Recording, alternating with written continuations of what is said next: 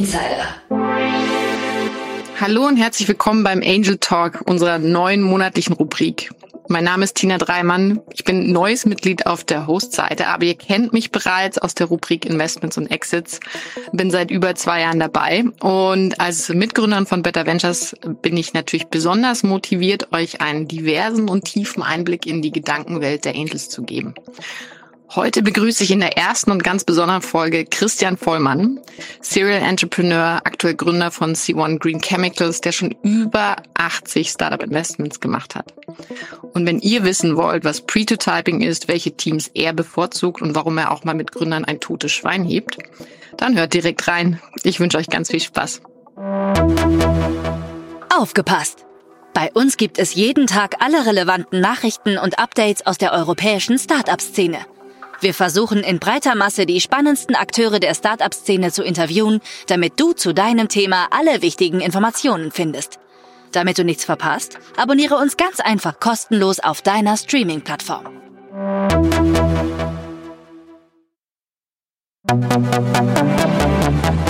Angel Talk. Ja, hi Christian, schön, dass du da bist. Danke vor allem, dass du mein allererster Gast im neuen Format vom Startup Insider bist dem Angel Talk. Und äh, wir gehen auch direkt über zu dir. Christian Vollmann ist ein bekannter Name in der Gründerszene, aber für die, die dich noch nicht kennen, wo kommst du her, wer bist du und was machst du? Hi Tina, schön, dass es äh, klappt heute. Ja, ich bin der Christian Vollmann und bin Serienunternehmer seit 1999 in Berlin, am Werkeln, am Hasseln, Firmen am Gründen, bisher eigentlich immer digital, also ilove.de, myvideo.de, eDarling, nebenan.de und seit zwei Jahren jetzt im Climate Tech Bereich mit C1. Wir machen grünes Methanol, grüne Chemie, äh, versuchen also die Energiewende mit voranzubringen. Und das mhm. ist auch mein, mein, mein Hauptjob, ja. Das ist äh, also Vorstand von C1, Gründer von C1. Das ist das, was ich hauptberuflich mache. Und Business Angel ist tatsächlich immer schon ein Hobby gewesen und war eigentlich auch immer so, dass es eine Nebenbeschäftigung ist, die einfach sehr viel Spaß macht. Ja, das Lustige ist, du hast mir kürzlich mal sogar gesagt, du bist mehr Unternehmer als Investor.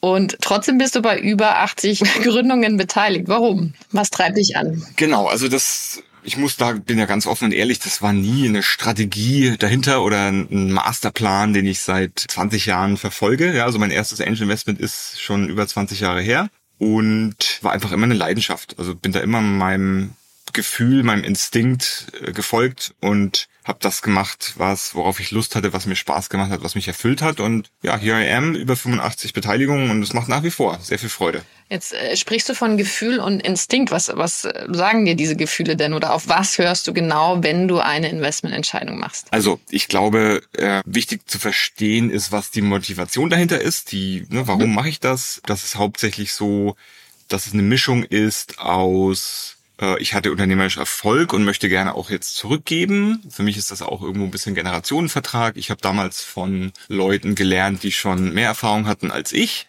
Mhm. Und ähm, jetzt dreht sich das eben langsam so ein bisschen um, dass ähm, man eben von mir auch was lernen kann und, und die jüngere Generation, das macht einfach sehr viel Spaß, zurückzugeben und zu mentoren, Rat zu geben, mitzuhelfen.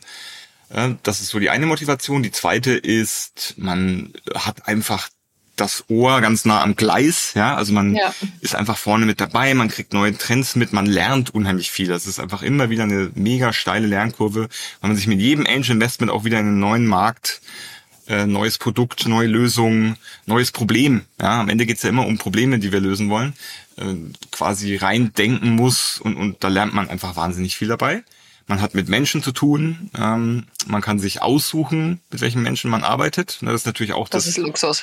Genau. Die tolle Freiheit als Angel äh, ist man nur sich selber verpflichtet. Ja, ich bin ein sehr freiheitsliebender Mensch. Ich glaube, das, das wäre auch das, was mich am meisten stören würde, wenn ich jetzt das Geld anderer Leute investieren würde dass ich dann natürlich sofort irgendwie auch rechenschaftsschuldig bin, was auch logisch ist, aber das schränkt mich dann sofort wieder ein. Also ich, ich liebe das, meine eigene Entscheidung zu treffen und äh, man sucht sich die Leute, mit denen man arbeitet, aus. Ähm, das sind wirklich tolle Gründerinnen und Gründer dabei, von denen man dann auch wieder menschlich sehr viel mitnimmt. Genau, und der, die dritte Motivation ist dann, glaube ich, ja, Geld investieren ne, und, und Geld verdienen. will ich gar nicht, äh, will ich gar nicht kleinreden. Ne? Darum geht's natürlich auch. Jetzt hast du erst kürzlich dir Gründer ausgesucht. Wir haben Ende des äh, letzten Jahres mit Better Ventures mit dir zusammen äh, in ein Wärmepumpen-Startup investiert in Autark. Ähm, kannst du erzählen, wie Etienne Krause und Thies Hansen dich überzeugt haben?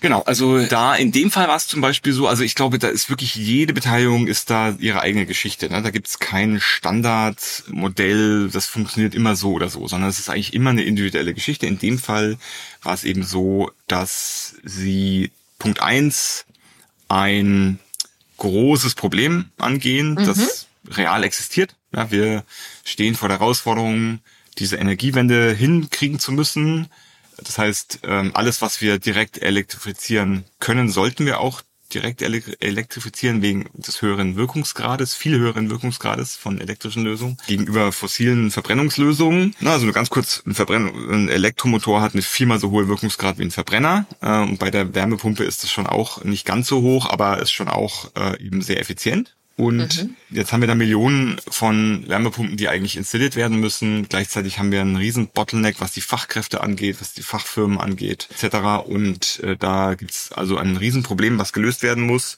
Äh, die beiden haben eine gute Lösung gebaut, die tech-enabled ist, die also skalierbar ist. Und ganz kurz zur Skalierbarkeit. Ne? Sie möchten mit Ihrer Software über eine Million Anlagen bis 2030 installieren. Ne? Also das ist schon ambitioniert.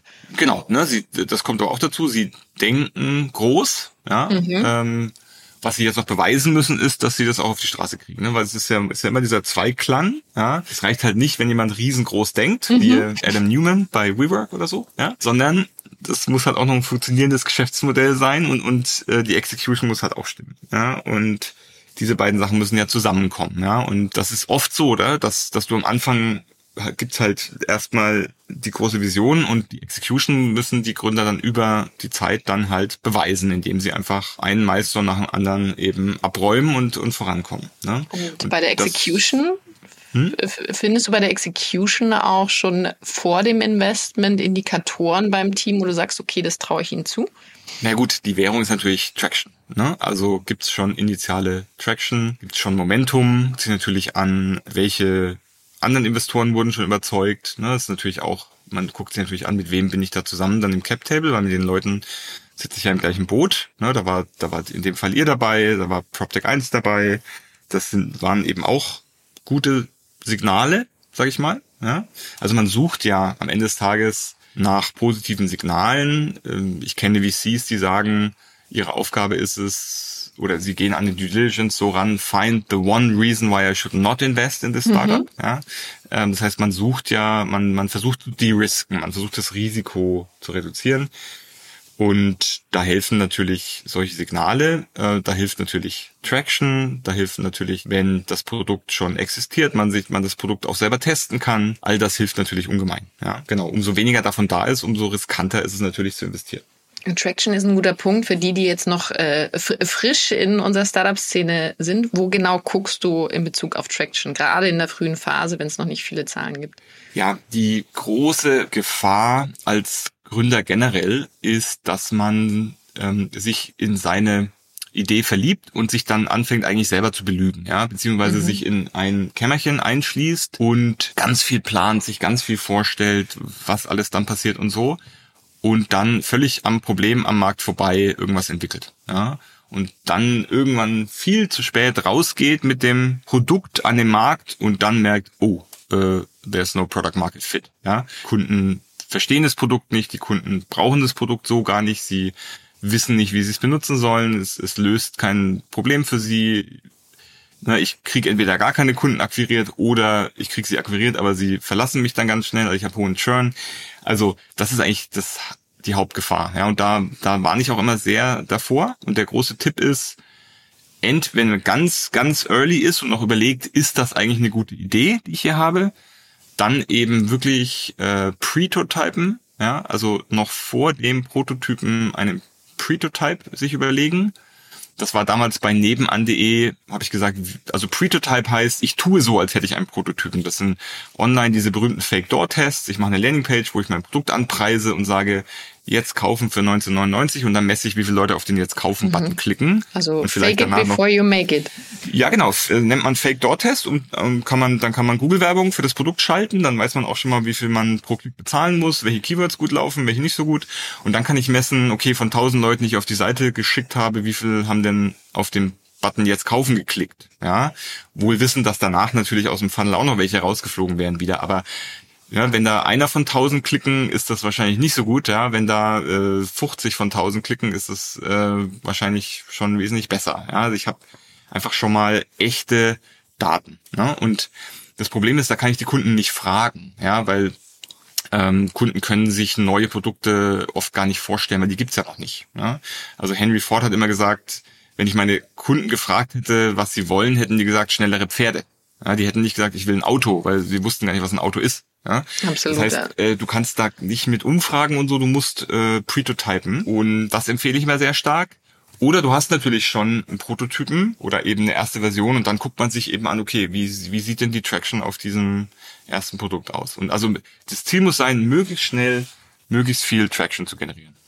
Ist natürlich die wichtige Frage. Du bist als Unternehmer von digital hin zu Deep Tech gewechselt. Wie prototypest du in, dem Bereich? Also habt ihr das bei C1 auch gemacht? Genau. Im Deep Tech Bereich ist es natürlich viel, viel schwieriger. Ja, das ist vollkommen richtig. Da gehst du eher von Technology Readiness Level zum nächsten. Ja, also es gibt ein, eins bis neun, hat die NASA bei der Mondlandung entwickelt. Eins ist eben, wir haben die Idee, wir bauen eine Rakete, die zum Mond fliegt und neun ist, die Rakete fliegt tatsächlich zum Mond und ich kann eine zweite bauen, die das dann wieder tut und ich habe einen etablierten Prozess. Und da in der, Ch- jetzt zum Beispiel bei Chemie ist es so, dass Level eins ist eben die Idee, Level zwei ist dann der erste Versuch im Reagenzglas, ja, und etc. pp. Und dann geht's, dann geht's irgendwann, Level 5 ist dann zum ersten Mal in einer chemischen Produktionsanlage, aber noch im Batch-Verfahren. Level 6 ist dann kontinuierlich.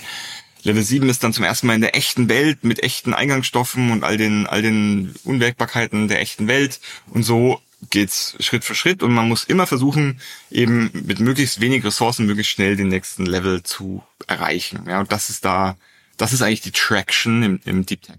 Und die Kunst in Deep Tech. Jetzt äh, gibt's natürlich aktuell im Investmentumfeld bestimmte Buzzwords, ne, wie künstliche Intelligenz. Autark hat auch klar geäußert, ne, sie arbeiten mit künstlicher Intelligenz und sogar mit LIDAR-Scannern. Ist so etwas relevant für dich? Also ich, ich bin keiner, der jetzt Buzzwords hinterher rennt. Ja? Ich bin wirklich sehr stark darauf fokussiert, löst das ein echtes Problem. Ja? Deswegen habe ich mich zum Beispiel von dem ganzen Krypto- und Bitcoin-Zeug bisher sehr ferngehalten, weil ich immer noch nicht das Problem in der realen Welt sehe, das gelöst wird. Ja, außer für Drogenbosse, äh, Menschenhändler und vielleicht underbanked Leute in äh, Afrika oder sonst wo. Ja, da mag es einen Anwendungscase geben, aber den kann ich auch mit M-Pesa oder so lösen in meinen Augen. Ja, also ich glaube, da ich glaube, da ist was. Ja, also ich, Ja. ich sag nicht, also vor allem Blockchain als Trust Engine und so. Ich glaube schon, dass da was ist, vor allem dann so auf Ethereum und so aufbauend. Ja, aber jetzt rein Bitcoin als Währung und so habe ich ich sehe noch nicht das Problem, das da gelöst wird. Ich sehe es einfach noch nicht. Und deswegen, ne, es mag sein, dass ich es einfach nicht verstehe, dass ich, aber dann ist das so, dann, weil das, das Schlimmste als Angel, das Allerschlimmste oder generell als Investor, ist, wenn deine Investmenthypothese, also es ist viel schlimmer als keine haben, ne? Äh, Also ich habe de facto keine, die ich aufgeschrieben habe, ja.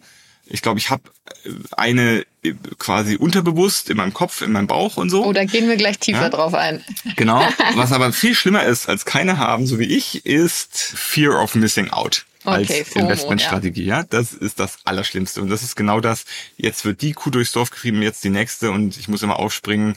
Das, da mache ich das schon zu lange, als dass ich gesehen habe, das funktioniert nur, wenn du ganz vorne in der Kurve bist, dann bist du, dann funktioniert das. Aber äh, jedem Trend hinterher zu rennen, ist, ist exakt falsch. Ja? Also ich habe mich auch in meinem gesamten Leben immer eher antizyklisch verhalten. Ja? Also immer, wenn alle Leute in eine Richtung gerannt sind, da habe ich gedacht, warte mal, äh, lass mal in genau in die andere Richtung gucken. Ja, weil dieser Herdentrieb glaube ich nicht dran. Ne? Das heißt kein- nicht, dass kein ich keine, das heißt nicht, dass ich keine AI-Investments mache oder dass ich ja zum Beispiel LegalOS, das ist die die Lilian Breidenbach und die Charlotte Kufus, ja, die machen da einen sehr sehr coolen Job oder Oxolo, ja, ich habe auch Mhm. äh, jetzt das erste Investment im, im Quantum Computing Bereich gemacht mit Quantum Industries, Wow, da geht's Respekt. um da geht's quasi, ist aber auch eher so quasi die, die Picks and Shovels, also ne, so die Infrastruktur. Da geht's um Quantum Encryption, ja. Also das ist ja, wenn Quantencomputer kommen, dann können wir alle Verschlüsselungstechnologien, die wir heute haben, in die Tonne treten, funktionieren alle nicht mehr, äh, brauchen wir neue und Quantum Industries entwickelt eben Quantum Encryption Technology. Also ja, aber ich ich renne jetzt nicht, das habe ich nicht gemacht, weil ich weil ich diesem Trend hinterher renne, sondern weil das gute Teams sind, die die echte Probleme lösen. Ja? Fantastisch. Und genau deswegen machen wir den Angel Talk, dass wir wirklich in die ungeschriebenen Gedankenmuster eintauchen. Du sagtest gerade, ich habe keine Strategie, aber irgendwo im Bauch und Kopf ist doch eine. Ne? Also wenn du die zusammenfassen müsstest in Faktoren und Erfolgsrezepte, was macht Strategie Vollmann aus? Genau, also grundsätzlich glaube ich, dass der Satz Culture eats Strategy for Breakfast mhm. absolut wahr ist. Ich glaube, viel wichtiger als Strategie ist tatsächlich die Kultur. Ja, sowohl in, wenn du ein Startup gründest, ähm, welche Kultur baust du? Und Kultur bedeutet, wie verhalten die Leute sich, wenn du nicht im Raum bist? Ja? Mhm. Wie siehst du das, wenn du nicht im Raum bist? Nee, das, das siehst du nicht, aber das hat Konsequenzen. Ja, mhm. das, das macht es ja so schwierig, dass es, dass es eben sehr schwer messbar ist, weil du es eben ja nicht nicht wirklich siehst, aber es hat eben Konsequenzen. Ja, also wenn du halt gute Leute hast und die motiviert sind und die gut zusammenarbeiten, ja, und das, wenn die empowered sind, wenn die auch wissen, wo, wo, wo geht's lang, ja, wenn die, wenn die sich dann entwickeln können, etc., wenn das alles stimmt, dann verhalten die sich eben positiv im Sinne des Unternehmens. Ja? Und dann ist eben nicht polit politische Spielchen und Intrigen und Gossip und ich will den anderen, also Ellbogenkultur, ich will den anderen eher niedermachen, sondern es ist eben Teamwork und wir arbeiten gemeinsam als Team im Sinne der Firma und im Sinne des Ziels, das wir verfolgen. Und das ist eben die Kunst, ja. Und das kannst du aber auch aufs Angel-Dasein eigentlich anwenden, also ich habe ja nicht gesagt, dass ich gar keine Strategie habe. Ich habe gesagt, ich habe keine niedergeschriebene Investmenthypothese genau. oder, ja. oder mehrere Hypothesen, wie die Welt in zehn Jahren aussieht. Das habe ich nicht explizit aufgeschrieben, sondern ich glaube wirklich, dass es, dass ich da eher wertegetrieben vorgehe. Ja, dass ich also sage, ich würde, ich möchte mit Menschen zusammenarbeiten, die, auf die ich mich verlassen kann, ja, wo ich sage, deren Wort, da, da brauche ich jetzt nicht unbedingt für alles einen Vertrag, sondern ich kann mich auch auf deren Wort verlassen. Wenn wir einen Handshake-Deal haben, dann halten die sich da dran. Ja, ich äh, No Asshole Policy, ja, also das ist meine Lebenszeit zu schade, äh, um mich mit irgendwelchen Idioten rumzuschlagen, sondern ich ne, möchte einfach mit sympathischen smarten Menschen arbeiten, was mir sehr wichtig ist. Ich suche nach authentischen Gründer und Gründerinnen Persönlichkeiten. Ja, dass die müssen authentisch sein. Das heißt vor allem für mich, dass die am Ende des Tages intrinsisch motiviert sein müssen. Ja, beziehungsweise ist das für mich eine der Kernvoraussetzungen für Erfolg äh, in dem Bereich. Ja, weil nur wenn du intrinsisch motiviert bist, wenn, wenn du, wenn es dir um die Sache geht, wenn du wirklich das Problem lösen willst, ja, im Kern. Nur daraus kannst du dann auch die notwendige Resilienz schöpfen. Und das ist auch wieder dieses ein Key Ingredient. Es benötigt einfach sehr viel Resilienz. Ja, du kriegst einfach 50 Mal auf die Marathon. Fresse und du musst 50 Mal wieder aufstehen und weitermachen. Ja, also aufstehen, weitermachen. Das ist am Ende des Tages, worauf es ankommt. Und das ist wenn, ja, wenn Gründer, die quasi nur reich werden wollen und scheißegal welche Idee, das wird dann sehr schnell sehr dünn, ja, als, als Motivationsgrundlage. Es funktioniert vielleicht beim ersten Mal, ist auch so mein Learning, aber schon beim zweiten Mal wird es sehr, sehr shallow und, und trägt dann eigentlich nicht mehr. Ja? Und es macht und weniger das, Spaß. genau. Und wenn ich mir so die, die Teams angucke, in die ich investiert habe, dann gibt's da auch, glaube ich, so zwei, also zum einen gibt's natürlich viele verschiedene Branchen. Ne? Ich habe in ich habe viel in jetzt zuletzt vor allem eben viel in Climate und Green Tech gemacht. Ja, ich habe davor auch viel im, im, im E-Health, Medical Bereich gemacht. Ich habe viel im Impact Bereich gemacht. Ähm, da gibt's natürlich gewisse gewisse Muster und dann gibt's aber auch diese Muster, dass es sind entweder diese wirklich sehr jung, sehr hungrig, wo ich mich eigentlich als als junger Mensch wiedererkenne. So war ich damals auch. Ja, also WHU-Studium und dann total jung und hungrig. Ja, und jetzt Vollgas und mit wenig Erfahrung, ja, sehr naiv auch oft, ja, sehr, man könnte jetzt sagen blauäugig, ja, aber da, aber natürlich dadurch auch extrem optimistisch, extrem positiv und eben, ne, quasi einfach Tag und Nacht arbeitend, also Vollgas auf allen Ebenen. Entweder sind es so diese Art von Teams, ja, wo ich sage, ja, die haben den Drive, die haben diese, diese Leidenschaft, die wollen unbedingt. Da erkenne ich mich den, den jungen Christian von damals irgendwie wieder. Ja, das, das sind äh, so Teams. Oder es sind dann eher so die Kategorie, also da, um ein paar Beispiele auch mal zu nennen, ja, sonst wird es vielleicht so ein bisschen trocken, ne? Das ist so ein Team, ähm, weiß ich nicht, jetzt zum Beispiel Power Us, ja, ähm, Julian Lindinger und, und, und Co. oder Floy, äh, Benedikt und, und äh, Konsorten oder, oder Martha. Also das, das sind dann wirklich, wie gesagt, so total smarte, junge, hungrige Teams, die in ihren Märkten, ne, also ähm, Floy ähm, hat wirklich eine coole Innovation in der Radiologie, wo sie quasi AI jetzt in, in die Radiologie integrieren, sodass der Patient da eine Zweitmeinung bekommt. Also es geht nicht darum, den Arzt zu ersetzen, sondern eine AI-Zweitmeinung, für die der Patient dann bezahlt, weil er eben mhm. höhere Sicherheit hat. Sehr intelligentes Geschäftsmodell auch. Äh, Power Us, da geht es auch wirklich quasi die Blue-Collar-Workers, die wir in der Energiewende brauchen, Elektriker, äh, Mechatroniker, Solaranlageninstallateure, Wärmepumpeninstallateure zu vermitteln. Auch sehr wichtig. Martha, da geht es um Pflege, ja, also dass man länger zu Hause wohnen bleiben kann, weil man eine Pflegekraft findet, die einem zu Hause hilft. Also, also alles wirklich tolle Probleme, Bretter. die gelöst gehören. Ne? Genau, richtig. Ne? Das ist so die eine Kategorie, jung und hungrig nenne ich das mal.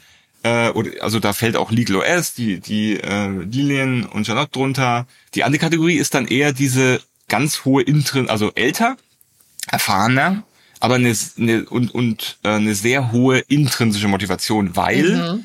aus einem anderen Bereich kommend äh, und in diesem Bereich ein Problem am eigenen Leib erfahren und dadurch das Problem sehr lange erdulden müssen, sehr sich sehr genau auskennen in diesem Markt, diesem Problem und dann sagen so und jetzt ändere ich da was dran. Ja, also da fällt dann, da fallen dann so Teams drunter wie der äh, Tim Mende von Kumi Health, ja, der der vorher Arzt auf Station im Krankenhaus war und dann gesagt hat, so, ich ändere die Zusammenarbeit, digitalisiere das äh, im Krankenhaus.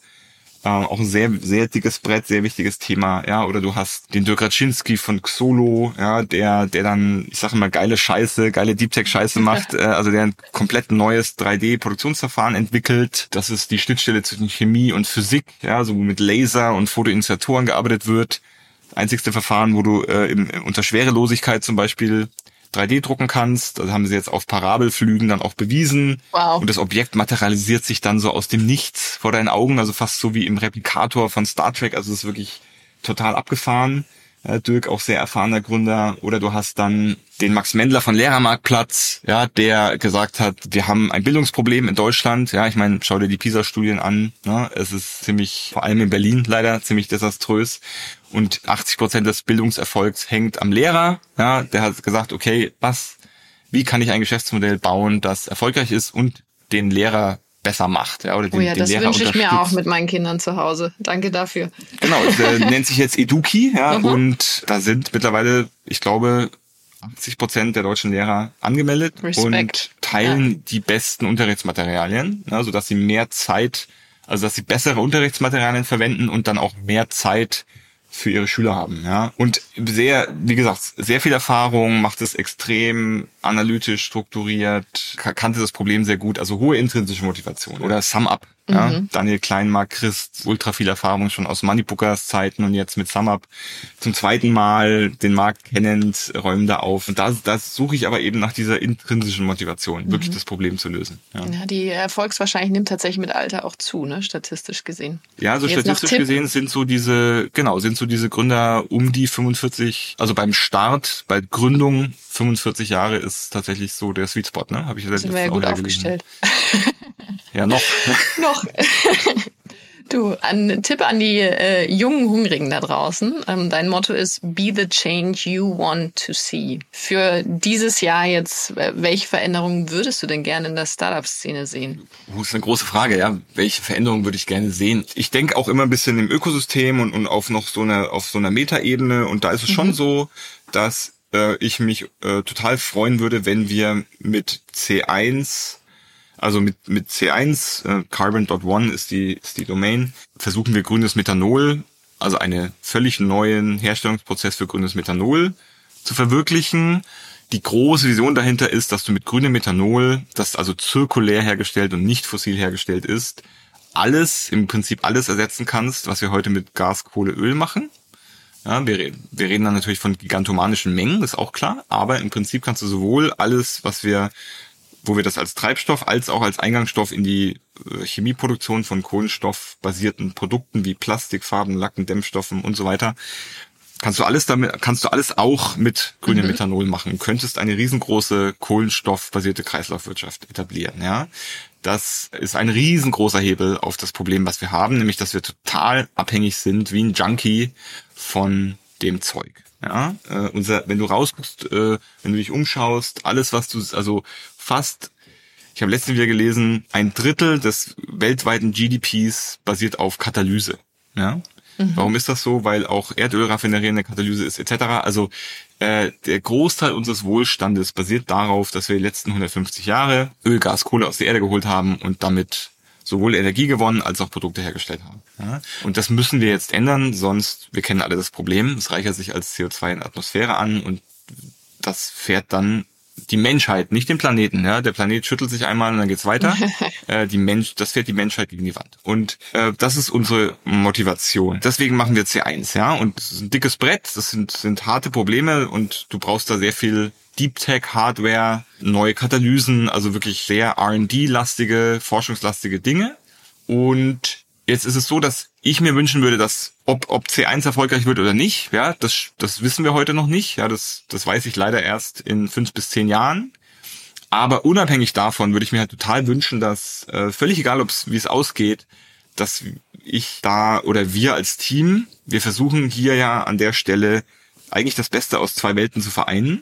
Eigentlich sogar aus drei, nämlich aus die beste Forschung, ja, also Cutting Edge, neue, neue quantenchemische Simulationen und, und, und neue Katalysen, Cutting Edge Forschung, die wir echt gute haben in Deutschland, zu verbinden mit der Geschw Umsetzungsgeschwindigkeit, Agilität, Pragmatismus, äh, Can-Do-Attitude eines Startups, ja, auch dem Sense of Urgency, ja, und dann wahrscheinlich sogar noch die dritte Welt, nämlich die Industriewelt. Ja, nämlich ja, dann ja. das auch in große Anlagen zu überführen, die dann eben nicht ständig ausfallen, sondern 92 Prozent der Zeit eines Jahres durchlaufen. Ja, also das ist so der durchschnittliche Load Factor, den man da in der chemischen Industrie ansetzt. Also jede, jede, jede Minute, die in der Anlage stillsteht, ist natürlich äh, CAPEX, die nicht genutzt wird. Ja, das will man natürlich nicht.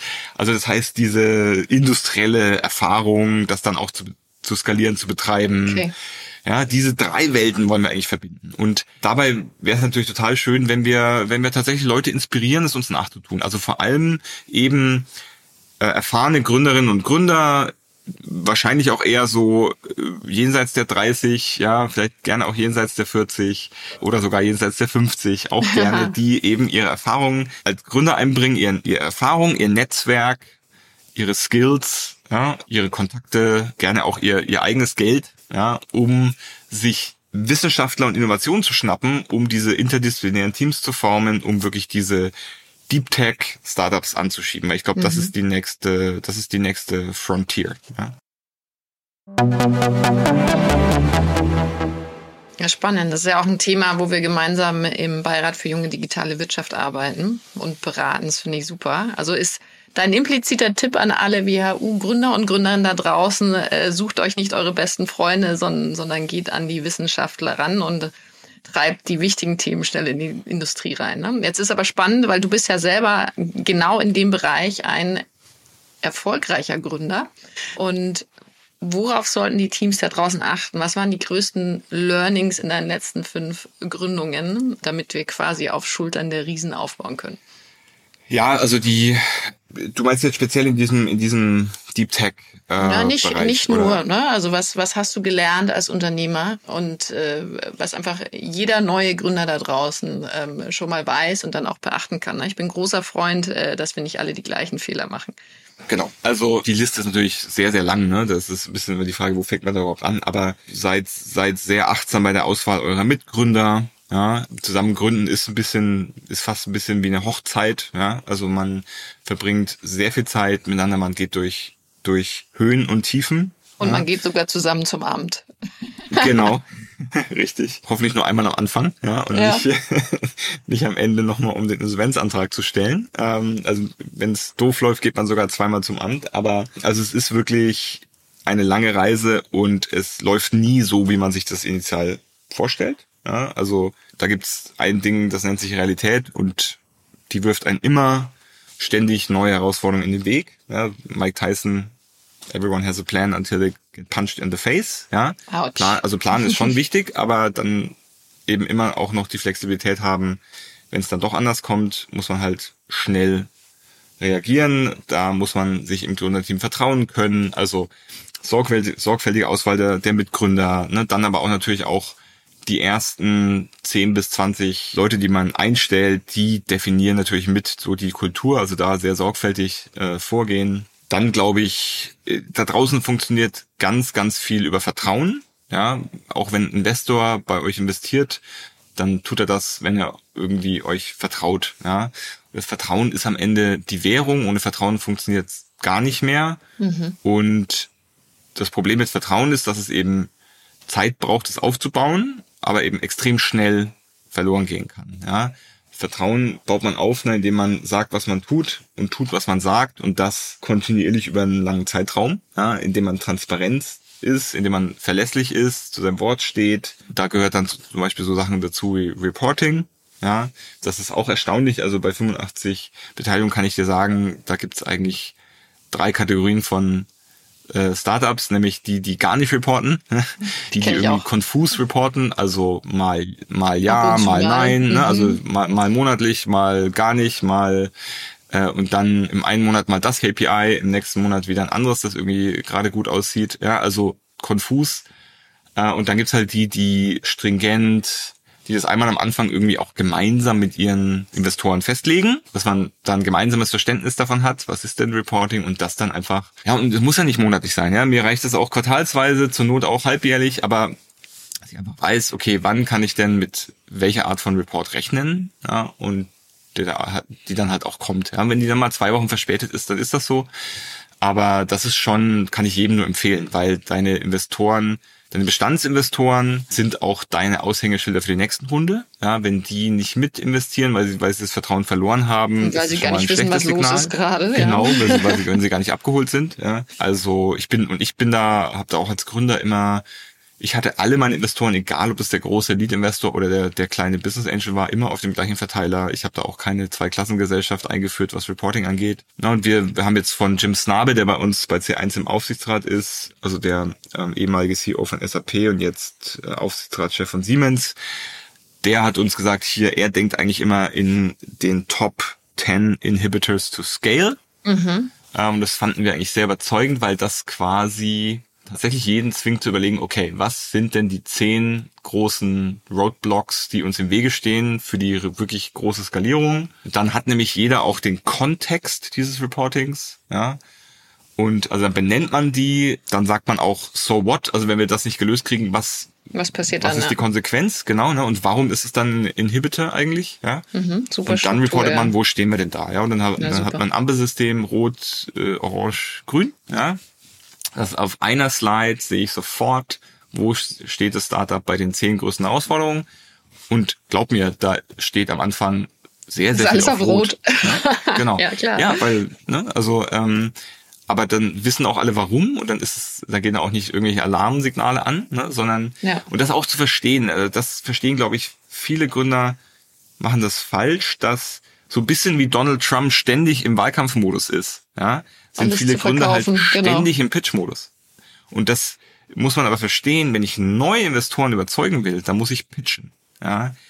Meine Bestandsinvestoren, die wollen, die wollen die Wahrheit wissen, ja, die wollen nicht Radikale ständig, ständig das gefilterte, genau, die wollen nicht das gefilterte, wo alle Probleme weggefiltert sind und nur die, die rosige Wahrheit, sondern die wollen dann schon wissen, was ist denn der Status wirklich und wo hakt's denn gerade. Mhm. Weil jeder, jeder Investor mit Erfahrung weiß, es kann nicht immer nur gerade auslaufen. Ja. Weil Gründen, Gründen ist äh, kein, kein Ponyhof und ich finde es super wertvoll, dass du das ähm, unterstreichst, wie wichtig diese Transparenz ist. Ich sehe selber es so, dass äh, mit Investoren sitzt man in einem Boot. Ne? Das heißt, du bist ein Team und es gibt ein ganz tolles Framework äh, von Patrick Lepionik, äh, die Five Dysfunctions of a Team und die unterste Ebene ist Trust, so wie du so gesagt hast. Ne? Vertrauen, Vertrauen, Vertrauen.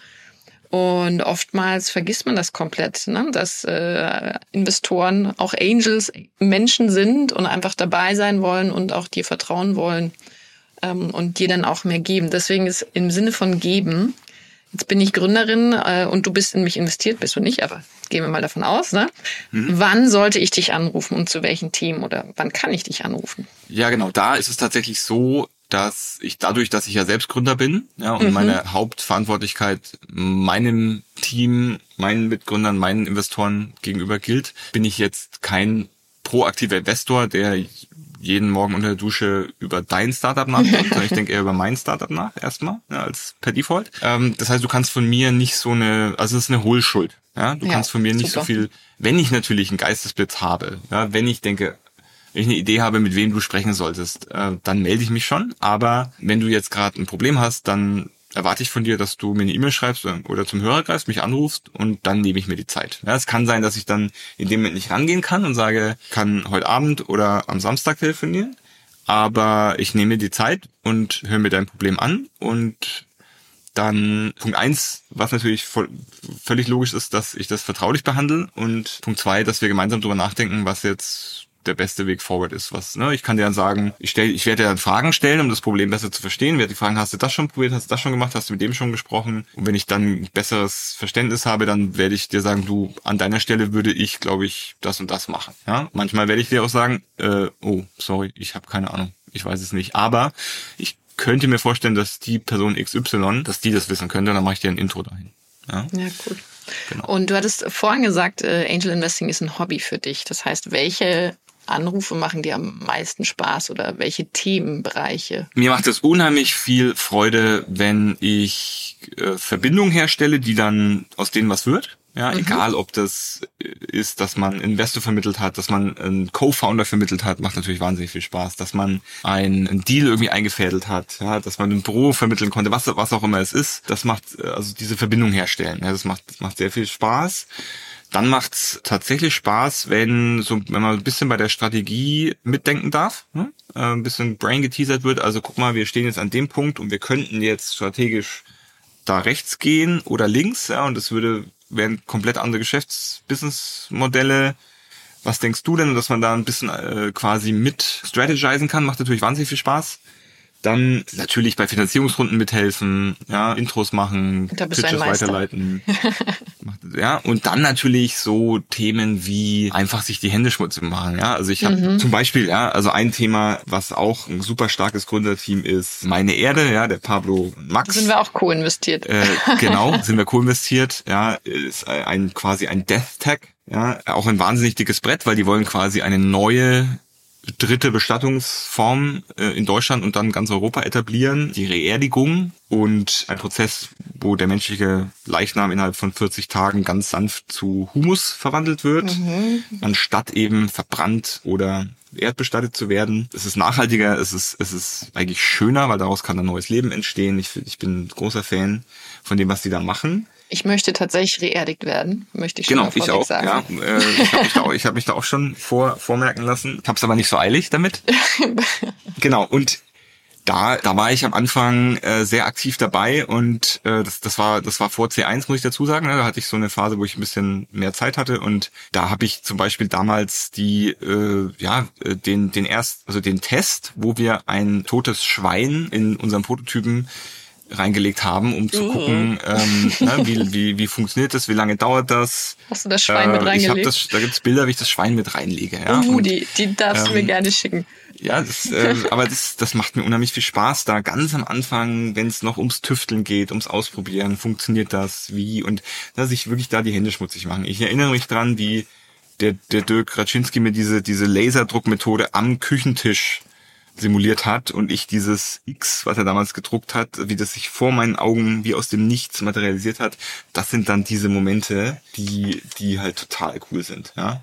Oder dann einfach diese tollen Themen, an denen wir arbeiten. Ne? Also ob es dieser Spaziergang ist, bei dem der Ali von Inkit mich überzeugt hat zu investieren. Ne? Weil Ali ist ja eine Wahnsinns-Gründergeschichte von einem Gründer mit Migrationshintergrund, der es wirklich in Deutschland jetzt ganz weit nach vorne geschafft hat. Ne? Da freue ich mich jedes Mal drüber wie er da das Disney des 21. Jahrhunderts baut gerade. Ja, oder ähm, der Bodo Sieber, der Deutscher in Südafrika ist und da in Südafrika mit Tech Marshall eine, eine echt coole, profitable Firma aufgebaut hat. Ja, wir haben dann so auch so Impact-Themen, die wahnsinnig viel Spaß machen, ja. Äh, mit, mit Aidu, also der Bernd Rockendorf und der Arne Blackvan, die mit Aidu quasi eine tolle Lösung für so Dumbphones eigentlich gebaut haben, ja, mit der, mit denen quasi jetzt schon über 350.000 Kinder in Kenia und demnächst auch anderen afrikanischen Ländern rechnen, schreiben, lernen, also die, ne, die, die Grundrechenarten und, und lesen und schreiben lernen äh, und da und da wirklich viel bessere Lernerfolge haben und damit ein riesen Impact äh, kreiert wird. Ja, wenn wenn da die, wir wissen alle, ne, Bildung ist ist absolute Foundation for Everything. Das ist ein Schlüssel, ja. das ist ein Schlüssel genau, für alles. Genau. Ja. Na, oder der Alexander Pewty, der mit Spark Global die Lebensmittelverschwendung angeht. Ja, der Felix Oldenburg, der mit Because digitale Stiftungen ermöglicht. Ja, der Markus Müller, der mit Nui Care den pflegenden Angehörigen hilft. Also Holy, ja, ist eine Firma, die Kohlefaser Recycling macht, dass wir also diese ganzen Kohlefasern, die in den Windrotorblättern, aber auch in ganz vielen anderen Sachen drin sind, nicht, nicht wegwerfen müssen. Ein ganz schwieriges Recycling-Thema, sondern dass wir die wiederverwenden können. Ja, also die, die, die Liste geht da weiter und weiter. Ne? Ja, EcoWorks, also- der Emanuel Heisenberg, der, der serielle Gebäudesanierung macht, auch eine, ist ja auch ein riesen CO2-Thema. Carbon Atlantis, Neocarbon sind zwei Direct Capture Startups. Ja, also ich glaube, auch da müssen wir äh, rein, ja, auch wenn das wirklich dicke Bretter sind. Aber das, das macht halt, das ist das, was die Faszination von Angel Investing ausmacht. Ja, in so Und viele dass verschiedene das Spaß Themen macht. mitzuhelfen, dabei zu sein, zu lernen. Ähm, ja, und, und das i-Tüpfelchen ist, wenn man dann noch eben da mithelfen kann, weil man die Intro gemacht hat, die funktioniert hat, weil man den Deal eingefädelt hat, weil man hier an der richtigen Stelle den richtigen Rat geben konnte, dann macht das einfach äh, wahnsinnig viel Spaß. Das ist ein wahnsinnig, wahnsinnig schönes Schlusswort zum Ende. Und ich sag vor allem dir danke, dass du so ein hohes Verständnis für Probleme hast und so viele, also über 80 Startups auf ihrem Weg begleitest oder schon begleitet hast. Und ich glaube, dass die Gründer und Gründerinnen da draußen ganz viel mitnehmen konnten aus äh, Kultur- und Problemorientierung und auch selbst der ein oder andere Angel-Investor von dir lernen wird im Sinne der Hoch Hohlschuld und äh, wie wir die Welt noch positiv verändern können. Ich werde jetzt trotzdem äh, mit drei Fragen schließen, die ich immer stellen werde. Nämlich äh, das erste ist, äh, welches Buch kannst du den Teams da draußen empfehlen? Ja, das ist jetzt ein, ähm, meine Buchempfehlung ist eine sehr Deep Tech-lastige, aber es ist wirklich ein tolles Buch. Gibt's nur auf Englisch, ist nicht in Deutsch übersetzt worden. Nennt sich äh, The Alchemy of Air und ist die Geschichte, wie damals äh, Fritz Haber als Chemiker und Karl Bosch als Ingenieur die de facto die Menschheit oder wirklich Millionen von Menschen vor dem Hungertod gerettet haben, indem sie erfunden haben, wie man Stickstoff aus der Luft fixiert, um daraus unter anderem Düngemittel zu machen. Weil damals ging nämlich der natürliche Dünger zu Ende, äh, Anfang, also so um, um 1900. Und es drohte also wirklich eine weltweite Hungersnot und Katastrophe. Und das ist ein absoluter Krimi, das zu lesen, weil die muss, Fritz Haber musste nicht nur diese Chemie erfinden, sondern diese Chemie hat nur funktioniert bei 200 Atmosphären Druck, 200 Bar. Und damals war der Dampfkessel einer Lokomotive das höchste der Gefühle und der hat 20 Bar ausgehalten. Das heißt, Karl Bosch musste die komplette, das komplette Engineering, Hochdruck, Chemie, also alle Rohre, Ventile, Reaktoren und so weiter, ist ihm ständig buchstäblich im wahrsten Sinne des Wortes um die Ohren geflogen. Und er muss das alles komplett neu erfinden und, und das dann noch während der Erste Weltkrieg dann irgendwann getobt hat. Und also es ist ein absoluter Krimi. Kann ich nur empfehlen. Kommt auf meine Leseliste. Jetzt äh, eine Sache, die fast niemand über dich weiß. Ähm, also äh, was tatsächlich, glaube ich, so gut wie keiner weiß, ist, dass ich, dass ich sehr gerne ins Ballett gehe und mir Ballett angucke. Und zwar egal, ob das jetzt modern ist, äh, Malakowski and Friends oder äh, ob das klassisch ist, Nussknacker, Romeo und Julia, großer, ich bin auch großer Shakespeare-Fan. Ähm, Oh. Aber ja, bei Ballett ist einfach für mich, also was ich auch noch einen Tipp, äh, ich dann noch ganz kurz ausholen darf, was was wir jetzt, was ich jetzt seit Jahren anwende, ist äh, der sogenannte Gallup Strength Finder. das kenn ist ein. Framework, wo du quasi im Team macht jeder einen Per- Persönlichkeitstest und dann hast du deine Top 5 Strength und auch von deinen Teammates und dann sieht man auch, wer, wie man sich ergänzt oder eben auch nicht, was noch fehlt im Team etc. Das hat uns äh, sehr geholfen, darüber zu sprechen. Und eine meiner Top 3 Strengths ist Höchstleistung. Und ich glaube, das ist das, was mich am Ballett fasziniert. Ja, dass ich, für mich ist das einfach, äh, ich bewundere diese Körperbeherrschung auf eben absolutem Höchstleistungsniveau. Ja? Oder auch also das Ballett, das ist auch bei Eiskunstlauf. Ja, also ich erinnere mich an die, das war glaube ich die Olympiade in Sochi, Krieg ich äh, wo, das, wo das deutsche Team ja, ähm, damals die Goldmedaille erlaufen hat. Ja. Und diese diese vier Minuten kann ich jedem empfehlen. Also ich habe jedes Mal, wenn ich mir das angucke, habe ich Pipi in den Augen. Ja, Mhm. ich finde das einfach, weil dieses Höchstleistung und man trainiert drei Jahre für vier Minuten. Ja, und das sind diese vier Minuten, wo alles perfekt läuft und das, ich weiß nicht, das ist, finde ich einfach super. Wow, finde ich schön. Und allerletzter Satz, die Zukunft gehört. Ja, denen, die, die sie aktiv gestalten. Ja. Tausend Dank. Christian, es hat mir wahnsinnig viel Spaß gemacht. Äh, Ich wünsche dir vor allem viel, viel Erfolg mit deinem aktuellen Unterfangen und dass du die Lösung für uns baust und damit erfolgreich bist. Und in dem Sinne, alles Gute und bis bald. Danke, Tina. Ich wünsche dir das Gleiche und hoffe, dass es euch allen ein bisschen Spaß gemacht hat. Cool. Schönen Tag dir. Danke, ciao. Hey, das war das Interview mit Christian Vollmann. Ich sage danke für die tollen Insights und auch danke euch allen fürs Zuhören. Haltet euch aber fest, weil das war erst der Start. Wir hören uns jetzt monatlich mit dem Angel Talk, denn ich möchte mit euch in den Alltag und vor allem auch die persönlichen Geschichten unserer Angels eintauchen.